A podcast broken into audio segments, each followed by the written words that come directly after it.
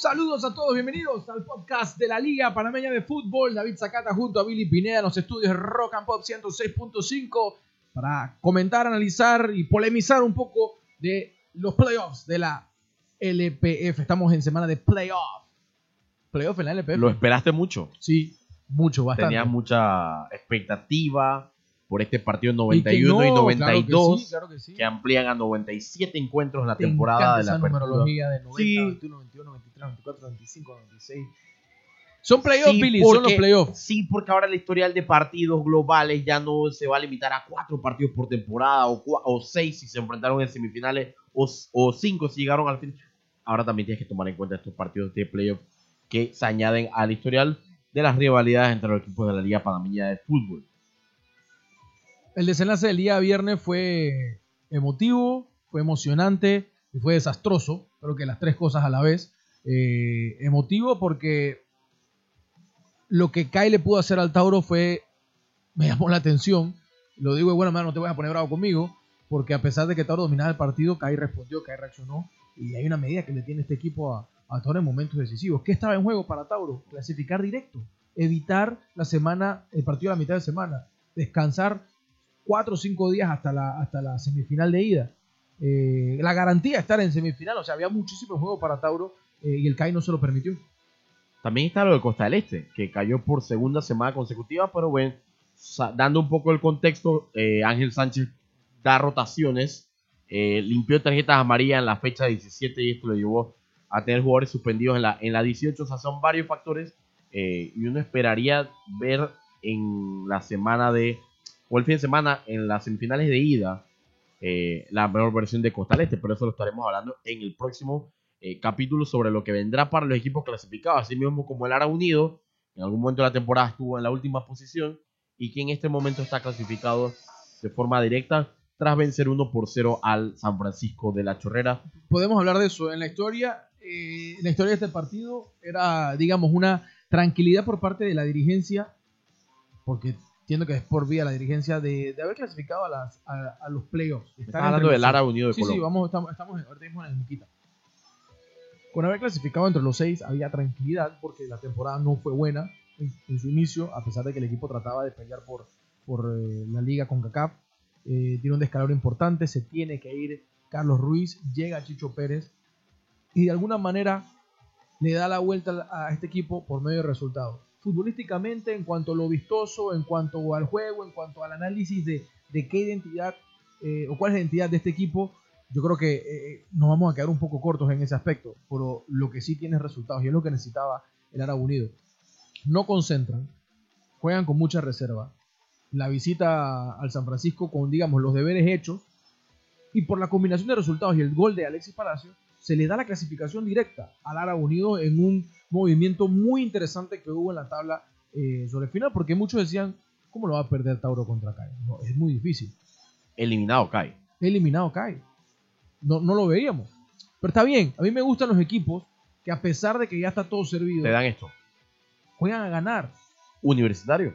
Universitario contra el, el CAI, está bien, perdieron. Fue al. Rommel y metió tres Contra goles. Costa del Este, perdón. contra Costa del Este y metió tres goles. Otra vez Sergio Moreno consigue anotar en el Rommel Fernández. Le anotó al Ara Unido un domingo de, de doble fecha. Eh, después le anotó al Tauro también de visita. Y ahora en la última jornada también lo hace contra, contra Costa del Este. La entrega y la disposición de equipos como CAI y Universitario en esta jornada 18 eh, fue, es para aplaudir. Definitivamente, yo creo que eso es lo que queremos en esta liga.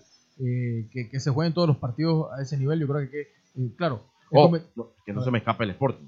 Que como último de la tabla También. le ganó al Plaza Amador. es es que los tres, es- los tres eliminados terminan dando eh, un gran partido. Incluye los cuatro, porque Santa Gema también buscó su partido, fue a buscar su clasificación. Ellos sí tenían algo que, que- que jugar y era llegar a la próxima fase, llegar a, a los playoffs. Los cuatro equipos eliminados sacaron resultados interesantes. Lastimosamente el empate a Santa Gema no le sirvió y termina clasificando eh, en la alianza. Culminada la jornada 18, podemos destacar o valorar que el Ara Unido de Colón y el Tauro fueron los dos mejores equipos de la segunda vuelta. En puntos, eh, incluso en fútbol, creo que, que dejaron buenos momentos. Lo único que quedó a deber entre estos dos equipos, que para mí, siempre y cuando Partido entre ellos. es el partido entre ellos. Puntualmente el partido entre ellos, jugado eh, en Colón hace un par de semanas atrás, quedó un poco a deber. No sabemos si se enfrentarán. No sabemos en qué instancia se enfrentarán. Por semis, si es que clasifica Tauro, eh, y si no quedan en pareja en las semis clasificando Tauro. Perdón, pues, hago la corrección. Se pueden encontrar exclusivamente en la final.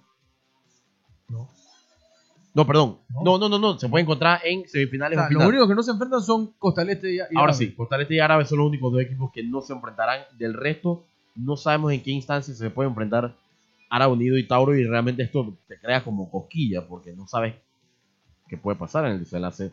que no, oh, en del este momento torneo. Ángel Sánchez y Chicho Pérez tendrán un día de descanso y empezarán, bueno, habrán tenido un día de descanso, estarán trabajando en físico, en detalles puntuales, pero no puedes analizar un rival todavía hasta el día jueves, o sea, tendrás dos días para analizarlo. Dos días porque lo que me indican es que la semifinal se va a jugar una el sábado por la noche y el otro el, otro el domingo por eh, la tarde, 6 de la tarde. Se debe estar jugando el partido del domingo. Ya están definidos los partidos de playoff para el próximo miércoles, 8 de la noche en el Maracaná, Plaza Amador San Francisco y a las 9 en el Robert Fernández Tauro contra Alianza. Me quedo pensando. Te quedas Me quedo pensando. pensando en ese Tauro Alianza. Yo quiero pensar en el otro partido, el San Francisco eh, Plaza te- Amador. Te quita el sueño de uno. Eh, está marcado, no, no, no, está marcado por una muy buena primera vuelta, o una aceptable, una buena primera vuelta del Plaza Amador y una muy buena segunda vuelta del San Francisco. Esto es a partido único, esto no es serie, esto es Sigue. gana o por fuera. Hoy decía la LPF que no se juega directamente a penales, algo que en la semana habíamos conversado con, con- con personas responsables en la LPF. Se aclara que el reglamento dictamina que hay tiempos extra, o sea que se jugaría en caso tal de empate, primero 15 minutos, luego los segundos 15 minutos, y se terminaría en penales en- si no hay eh, diferencia entre, entre los equipos al término de, de los tiempos extra. Esto supone un fuerte o un posible fuerte, eh, una fuerte carga física para el que avance, porque no solamente no vas a jugar el partido de playoff el martes como está estipulado en el calendario original, sino que eh, tienes partido en, en 48 horas, en un poco más de 48 horas, dependiendo, dependiendo de cómo, cómo queden cada una de, de las llaves, esto será sin duda para tomarlo en cuenta. ¿Te hubiese gustado que se jugaran uno a las 7 y otro a las 9 para, para darle seguimiento a uno y después sí, a otro? Creo que al final Hubiese sido mejor. hubiese sido mejor. Bueno, pero es que no podrías jugarte las 7 y 9 porque tendrías eh, la posibilidad de jugar el, los tiempos extra. También la posibilidad de tiempos extras alimentaría el hecho de que arrancando a las 9 de la noche un, un partido tengas que ver el desenlace del otro, en el caso que, que sea así. 8 de la noche en el Maracaná, los fanáticos del Plaza Amador y los fanáticos del San Francisco tienen una cita muy importante. Sí, esperemos que puedan llegar todos, no solamente los de Plaza que tienen la cercanía, sino que todos puedan llegar también los del Sanfra, eh, hacerse sentir. Es una, es una, digamos, una serie inédita en el sentido de que no se han definido por playoff entre Plaza y Sanfra la posibilidad de llegar a una semifinal. Lo mismo pasa con el Alianza contra Tauro, Alianza que clasifica luego de muchísimos años, casi una década, o más de una década, mejor dicho, de este equipo fuera de, las instancias de clasificación eh, y a ver hasta dónde puede llegar. Hablábamos de ese desenlace entre Santa Gema y Alianza que deja quizás las peores imágenes de- de- del torneo al final del mismo. Eh, nuevamente, un año más con situaciones eh, incómodas, las agresiones entre jugadores, las agresiones post-expulsión, eh, la extensión del partido por parte del árbitro, dar más de 10 minutos, eh, jugar 10 minutos de reposición y dar más de ello para, para continuar, acabar el partido con el empate de la Alianza, eh, la agresión al árbitro, la escapada del árbitro, la, la incomodidad de las directivas, o de la directiva, mejor dicho, de Santa Gema, la posición de la policía ante la prensa que no podía entrevistar a Santa Gema. O sea, hay una serie de situaciones incómodas en ese partido al final que, que a pesar de que existen determinación, declaraciones, más que determinaciones por parte de Liga, no le compete a la Liga llevar adelante, digamos, la investigación. Y esas son cosas curiosas eh, que tiene este torneo, porque tiene que esperar que el Comité de Disciplina tome las acciones por lo que se vio. Eh, y aquí desde esta plataforma esperemos que sean sanciones severas. Cero tolerancia a estos inadaptados del fútbol que están dentro del fútbol. Que tú no te puedes cuadrar con una persona a buscar pelear en la cancha después de la expulsión. Eso está totalmente fuera de todo lo que es aceptado, común y normal. No puede haber tolerancia ni, ni, ni mano, mano dura, ni millas horas. Es repetitivo los malos hechos que acontecen temporada tras temporada en la Liga Panameña de Fútbol y son los que terminan marcando de forma negativa torneos que tienen muchas cosas que valorar individualmente, grupalmente. Eh, a mí me gustó mucho la temporada eh, puntualmente en una semana porque se hicieron tantos cambios en los banquillos y eso de alguna manera se convirtió en un segundo aire para equipos como Ara Unido Tauro, pero luego todo eso queda atrás.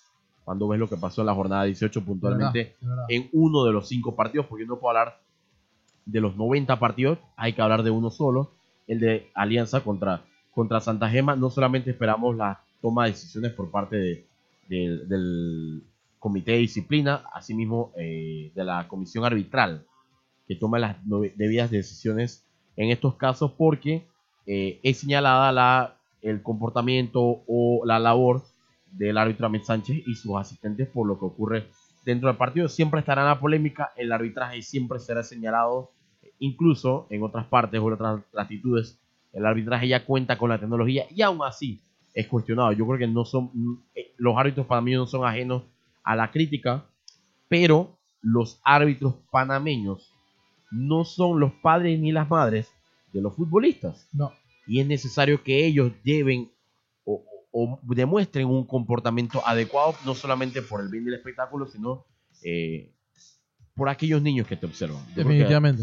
Y los que van al estadio. La frase suena trillada, pero la realidad es que usted fue niño hace mucho tiempo atrás, pero cuando usted era niño, usted se dejó influenciar, o usted le gustó algo, o le disgustó algo, por lo que vio en televisión, o por lo que vio en estadio. Piensen eso.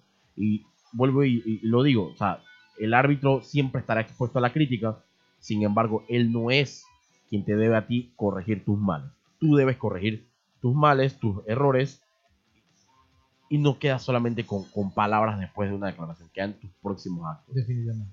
Los árbitros también hay que someterlos a, análisis. También. Los árbitros no están exentos. Están siempre sujetos a la crítica, siempre serán criticados. Pero, siempre tienen. yo, no estoy, yo no soy antiárbitro, yo no soy en contra árbitro, ni mucho menos, pero pero así como vamos a criticar las acciones de, Dixon puntualmente por lo que hace. También lo de Ahmed Sánchez. Ahmed Sánchez, a pesar de que tiene decisiones correctas con Dixon, ese desenlace del partido se le escapó totalmente el control de las manos. O sea, no, tenía que llegar a eso. Por más que él tenga determinación y se le respeta, eh, hay, cosas que, que, claro, que te dejan incómodo. Porque no tuvo que llegar a, ese punto. Que no se escape, eh, ya para terminar de este partido, lo de John Pretel que agredió al árbitro Ahmed Sánchez. Él había salido del partido sustituido. Eh, y tras el gol, eh, el segundo gol de la Alianza, él entra a la cancha y agrede al árbitro. Yo creo que pocos casos se han visto en 30 años que tiene este fútbol de futbolistas agrediendo a los árbitros, pero cuando han pasado las sanciones han sido fuertes y estrictas. Puntualmente recuerdo el caso de Enrico Small con John Pitti, que estuvo un año fuera del fútbol porque el delantero colonense, en ese momento jugador del C3, agredió al árbitro eh, chiricano. Yo esperaría lo mismo, el mínimo tiempo que sea de un año para John Pretel, porque esto es eh, tan malo como lo de Al Dixon, o incluso para mí peor, porque aunque la autoridad esté cometiendo eh, fallas o esté cometiendo errores, o lo que usted quiera llamarle, eso no te da a ti derecho alguno de responder con violencia. Nada puede justificar la violencia. Terminando con eh, esta catarsis necesaria, analizando los partidos directamente, más allá de la historia que hay entre Plaza Amador y San Francisco, por lo que representan el fútbol nacional, esta es una tremenda oportunidad para validar una temporada. Termina siendo o una gran temporada clasificar a semifinales o una buena temporada clasificar a semifinales para cada uno y de no hacerlo, este partido único y esa alegría que se vivió por momentos el fin de semana eh, se queda ahí, no queda más después de esto. Sí, el San Francisco en toda competencia tenía 7 partidos sin perder. El Plaza Amador en sus últimos 7 partidos ha ganado 1. Jugando un poco con los números, el momento del Plaza Amador no es el mejor. El momento del San Francisco es mucho más positivo, a pesar que viene de caer en casa ante el Ara Unido. Pero quien tendrá la ventaja a priori es el Plaza Amador por jugar en su casa. Así que será un partido eh, muy interesante por lo que el equipo de Jorge Santos pueda ofrecer. Son 90 o 120 o los penales los que decidirán que el equipo de Santos esté en las semifinales. Poco a poco el discurso de sus aficionados ha ido cambiando, o las palabras de sus aficionados han ido cambiando y obviamente quieren ver al Plaza Amador en las semifinales del torneo. Tauro Alianza, a pesar de la historia que existe también entre estos equipos, porque tienen una historia, eh, esto es otra, es una situación completamente diferente. Eh, yo escuchaba comentarios el fin de semana, prefiero mil veces enfrentarme a Plaza o, o sea, que, prefiero evitar a Tauro, era, era, la, era la frase, mejor dicho, para no, para no entrar en detalle. Prefiero evitar a Tauro. Tauro es un equipo que tiene demasiado en el ataque, demasiadas armas, eh, demasiado poder en ataque y ofensiva que, que realmente te hace, te hace pensar. Bueno, en lo que va el año, la Alianza no ha podido derrotar al Tauro. Son cuatro partidos que han disputado hasta el momento. En la temporada anterior eh, fue una victoria de Tauro, un empate. Eh, luego esta temporada un empate y una victoria de Tauro. El asunto está en que el 3-3 de la temporada anterior quedó por en la mesa, victoria a favor de la Alianza, si lo quieres contabilizar de esa manera. Puntualmente hablando esta temporada, fueron partidos muy disputados, muy cerrados. Uno terminó 2-2, el otro terminó 0-1, con la peculiaridad de David que ambos se disputaron en el Cascarita. Condiciones del Rommel Fernández no permitieron al Tauro jugar uno de sus nueve Eso partidos en casa. Y esto lleva a que este sea el primer partido entre estos dos en, este, en esta temporada que se dispute en el Rommel Fernández. Creo que, comprometer, creo que es prudente. Y ojo, no sé qué hubiese pasado si Alianza fuera tercero y Tauro fuera sexto. Creo que se hubiese jugado en el Cascarita, pero creo que es prudente que en playoff no se juegue en el Cascarita. te puedo comprometer un poco, no sé si tienes la data a mano. ¿Cómo le ha ido a la alianza en el, en el Rommel Fernández? Eh, creo que perdió con Costa del Este. No, Solamente un juego, entonces. sí, solamente un juego. Perdió con Costa del Este.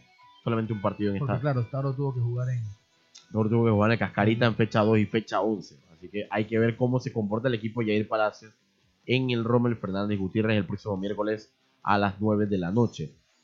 El día jueves tendremos entonces, una vez conocido o se conozcan los ganadores de los playoffs, tendremos el sorteo Sí. para ver quiénes serán los rivales de Costa del Este y Eso será en la mañana en el auditorio de la federación, si no me equivoco. En la mañana, en el auditorio de la Federación, tendremos entonces esto. Y ya para entonces, el próximo jueves, le prometemos la próxima entrega de este podcast de la Liga Panameña de. Fútbol. Esperemos que lo hayan disfrutado. Se viene una semana muy interesante porque, no- mucho. porque tendremos dos partidos el miércoles, uno el sábado y uno el domingo del fútbol. Nos faltará. Además, está próximo a disputarse la final de la Liga Nacional de Descenso. Las chicas de la femenina tendrán el desenlace de, del- de su repechaje. La sub-20 también entra en instancias muy importantes. El fútbol no se detiene en este mes de noviembre. Muchas gracias a todos por eh, acompañarnos en esta edición del podcast versión playoff y a Rock and Pop por permitir- permitirnos el uso de los estudios para la grabación del mismo. Recuerda que estamos de lunes a viernes en Rock and Sports, aquí por Rock and Pop 106.5 con la información de los deportes. Hasta la próxima.